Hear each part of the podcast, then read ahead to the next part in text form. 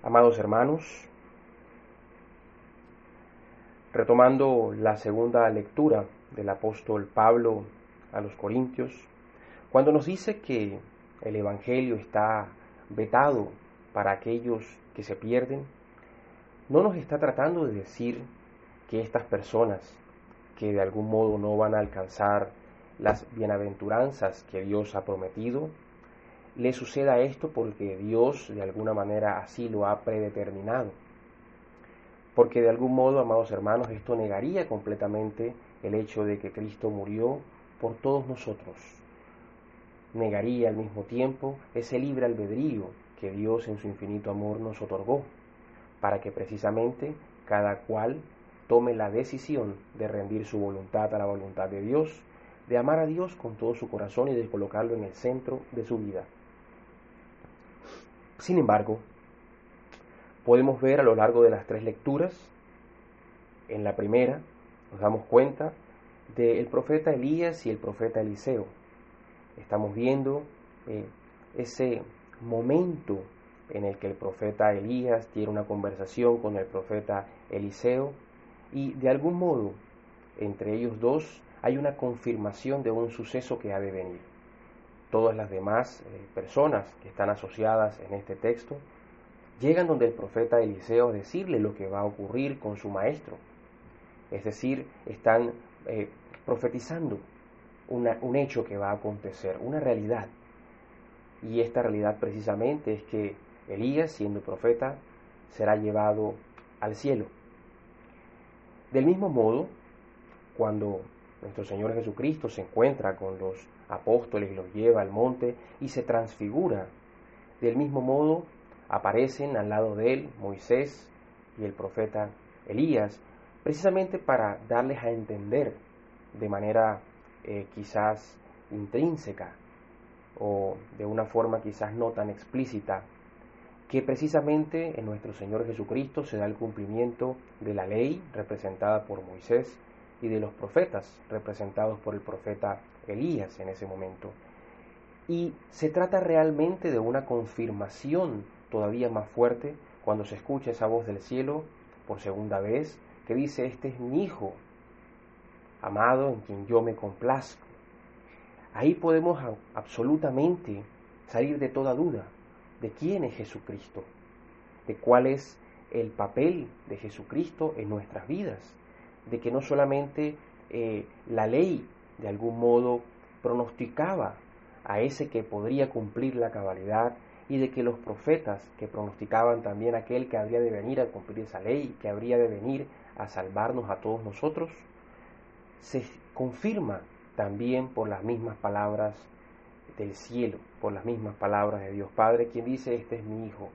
Ahí hay una confirmación absoluta y completa que debía darle sentido a toda la enseñanza que los judíos tenían, es decir, toda esa historia de ellos en ese momento de la transfiguración quedaba plenamente confirmada en todos los aspectos posibles, habidos y por haber. Del mismo modo, amados hermanos, en nuestros tiempos, quizás no somos testigos directos de una transfiguración, quizás no somos testigos directos de, del momento en que el profeta Elías es llevado al cielo. Quizá no somos eh, testigos directos de ese momento en que Moisés recibe las tablas de la ley o de todos esos sucesos a, a través de los cuales el pueblo de Israel vivió en su camino por el desierto. Pero hoy, amados hermanos, así como en su momento ellos lo tuvieron, ya sea por una tradición oral, nosotros tenemos el Evangelio, nosotros tenemos las epístolas, nosotros tenemos ese compendio tan magnífico de todos esos textos que incluyen precisamente el desarrollo de todo el pueblo judío, el desarrollo del cristianismo. Tenemos todo ese material disponible, material que debe de algún modo bastarnos y sobrarnos para creer precisamente en Jesucristo. Yo entiendo que muchas veces eh, nuestro, ah, nuestra forma de ser, eh, de, de, guiarnos 100% por los sentidos, nos hace dudar de aquello que ninguno de nuestros sentidos puede de algún modo identificar. Como dice el adagio popular, eh, ojos que no ven, corazón que no siente o ver para creer, siempre estamos acostumbrados a tomar nuestras decisiones fundamentándonos en aquello que de algún modo podemos percibir a través de los sentidos. Pero amados hermanos, de eso se trata precisamente la fe, de eso se trata precisamente el anuncio evangélico de nuestro Señor Jesucristo. Nosotros no tenemos razones para dudar de que todo lo que se predica en nombre del Señor Jesucristo y que sea sustentado plenamente en su palabra sea falso. El Evangelio mismo se encarga de darnos a nosotros la tranquilidad, la satisfacción de que es una verdad absoluta la que hemos descubierto, aquella que se nos comunica. Se hace aún más difícil, amados hermanos, muchas veces comprender que es una verdad absoluta. Hace unas horas tenía una conversación con un viejo amigo donde precisamente hablábamos de esto, de que yo puedo eh, decidir eh, creerme aquello que yo quiera hacer, es decir, esta especie de, libertad para yo negar incluso eh, la biología que está presente en mi cuerpo y en mi entorno. Y resulta ser que estamos en unos tiempos en donde eh, el Evangelio ya no es considerado una verdad absoluta, donde la palabra de Dios ya no es considerada una verdad absoluta. Y esto no es realmente algo nuevo, amados hermanos, porque esto empieza, o, la semilla de este fenómeno, se da en el mismo momento en el que nosotros, aún denominándonos o llamándonos cristianos, pensamos que lo que está escrito son consejos, son sugerencias que Dios nos ha dado, y nosotros empezamos a restarle importancia a estas palabras. Empezamos a relativizar el mensaje de Cristo. Empezamos a decir, esta parte es cierta, pero esta quizá no tanto.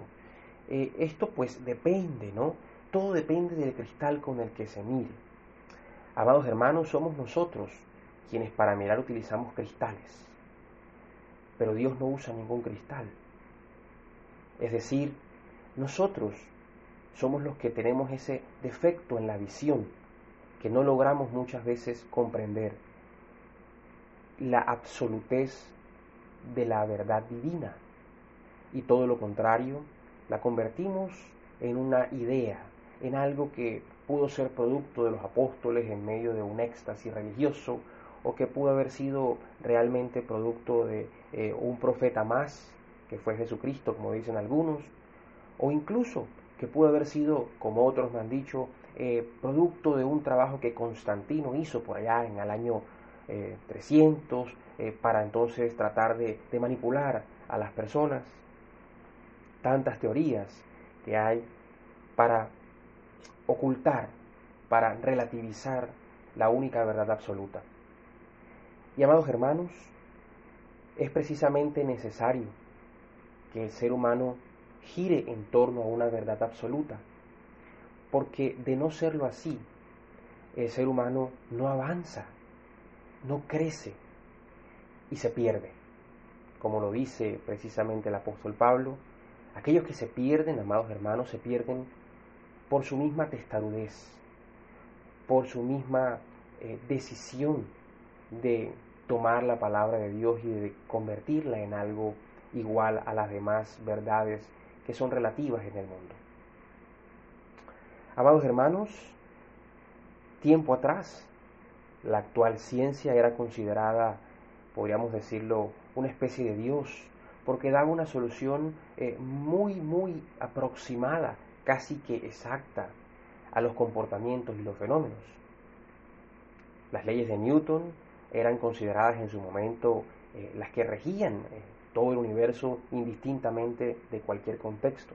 Pero luego cuando surge la teoría de la relatividad, entonces ya nos damos cuenta de que eso depende de un marco, es decir, las leyes de Newton aplican bajo unas condiciones inferiores a la velocidad de la luz, superiores a esta, pues ya esta teoría falla. Así que, amados hermanos, eh, nos vamos dando cuenta que aún aquellos que tuvimos por verdad absoluta como la ciencia en su momento y que llegamos incluso a equipararla a nivel de Dios eh, y por eso los debates ¿no? entre ciencia y religión, nos dimos cuenta que aún la ciencia y sus resultados no son verdades absolutas, son verdades aproximadas, son verdades relativas, dependen de los contextos. Ayer, precisamente, en una de las conversaciones teológicas que tenía, hablábamos de cómo la suerte que muchos llaman puede definirse simplemente como la incapacidad que tiene el ser humano de poder desarrollar un modelo matemático que tenga en cuenta todas las posibles variables que afectan a un resultado y así poder predecirlo con plena y absoluta certeza. Así que está precisamente en nosotros esa incapacidad de poder contemplar todo lo que puede realmente entrar en ese modelo. Es decir, nuestra incapacidad de ser eh, omniscientes, razón por la cual solo Dios puede establecer una verdad absoluta como la que está en su palabra. Amados hermanos, es fundamental que nosotros entendamos que el Evangelio es verdad absoluta. Para nosotros los cristianos no puede ser algo relativo, no puede depender realmente de un contexto. Y sí, es cierto que hay muchas eh, situaciones en la Biblia que deben ser analizadas bajo una crítica contextual, y eso es cierto, para poder obtener el verdadero mensaje que está de pronto más allá de las simples letras. Eso es absolutamente cierto. Eso hace parte de ese discernimiento, de ese estudio, pero eso no niega las verdades que el Evangelio proclama, que son directas, que son verdades que no tienen que pasar por ningún proceso de conocimiento para ser realmente entendidas.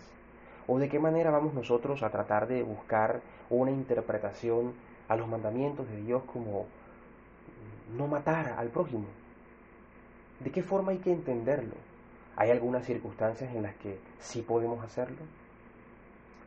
¿De qué manera podemos nosotros entender eh, todas aquellas palabras de nuestro Señor Jesucristo que fueron expresadas a través de parábolas? Nosotros tenemos que entender que no podemos relativizar la palabra del Señor, porque ese es el eje en el cual el cristiano gira. De lo contrario, nuestra vida sería un caos. Imagínense ustedes que se sustentan en una verdad que cambia continuamente, que en 10 años es simplemente eh, algo que ya no es una verdad, como hablaba con las leyes de Newton para ciertos marcos inerciales. ¿Cuántas creencias de la humanidad han dejado de ser verdades absolutas en temas biológicos, en temas clínicos, en temas psicológicos, en tantos temas? Porque todo lo que el hombre desarrolla, todo aquello que el hombre va descubriendo, es un proceso interminable que no lo lleva hacia una verdad absoluta, sino que por el contrario le permite descubrir a la verdad absoluta que es Dios. Es decir, nosotros en nuestro proceso incluso científico, lo que vamos haciendo es descubriendo aquello que Jesucristo colocó ahí para ser descubierto por nosotros y para que al descubrirnos nos demos cuenta de su grandeza y podamos entonces alabarlo y glorificarlo.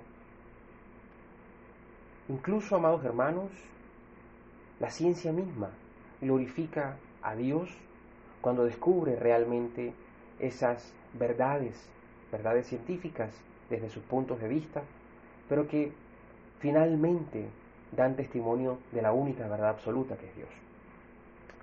Así que, amados hermanos, la invitación, la reflexión, aunque quizás un poco eh, compleja en esta mañana de hoy, es a vivir el Evangelio como una verdad absoluta, no como una opción más en el mercado de las verdades.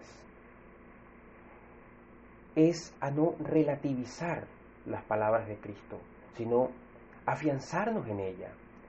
Precisamente cuando nosotros decimos que Cristo es nuestra roca, es porque lo definimos como ese material sólido, ese material en el que yo puedo confiadamente creer, construir, levantar, edificar. ¿Quién acaso, eh, conociendo un terreno y sabiendo que, que es un terreno eh, fangoso o que es un terreno movedizo, va a edificar una casa ahí creyendo que las paredes no se van a resquebrajar y que los cimientos no se van de algún modo también a destruir. No lo hacemos, no lo hacemos. Quien asume por real o por sólido a un terreno que las pruebas le están mostrando que no lo es. Es cierto que podemos volvernos ciegos ante la realidad del Evangelio y pretender creer lo que nosotros queramos creer. Y esto precisamente es lo que más se mueve en la actualidad, ¿no? Yo decido eh, qué creo que soy y, y pido que los demás crean que yo soy lo que yo creo que soy. Pero amados hermanos, si el hombre no tiene un eje sólido, una roca, una verdad absoluta, entonces empieza a experimentar en su vida el caos. Y es ese caos que experimentan hoy muchos el que los termina llevando a situaciones vergonzosas y muy difíciles. Porque a veces parece más fácil aceptar una verdad a medias o una verdad inventada por mí que una verdad absoluta, enseñada y comunicada a nosotros por nuestro propio Creador.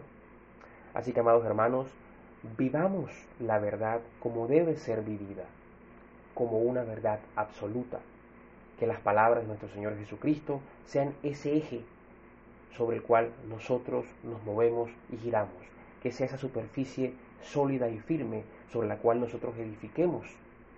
Y dejemos ya a un lado todas estas vanas ideas que simplemente, como el apóstol Pablo lo dice, son parte del Dios de este mundo, de todas esas cosas que van y vienen, porque precisamente eh, todo cambia, todo muda, pero Dios no, Dios se mantiene firme. Todas las cosas pasarán, pero la verdad de Dios nunca pasará, Él nunca pasará, su palabra nunca pasará.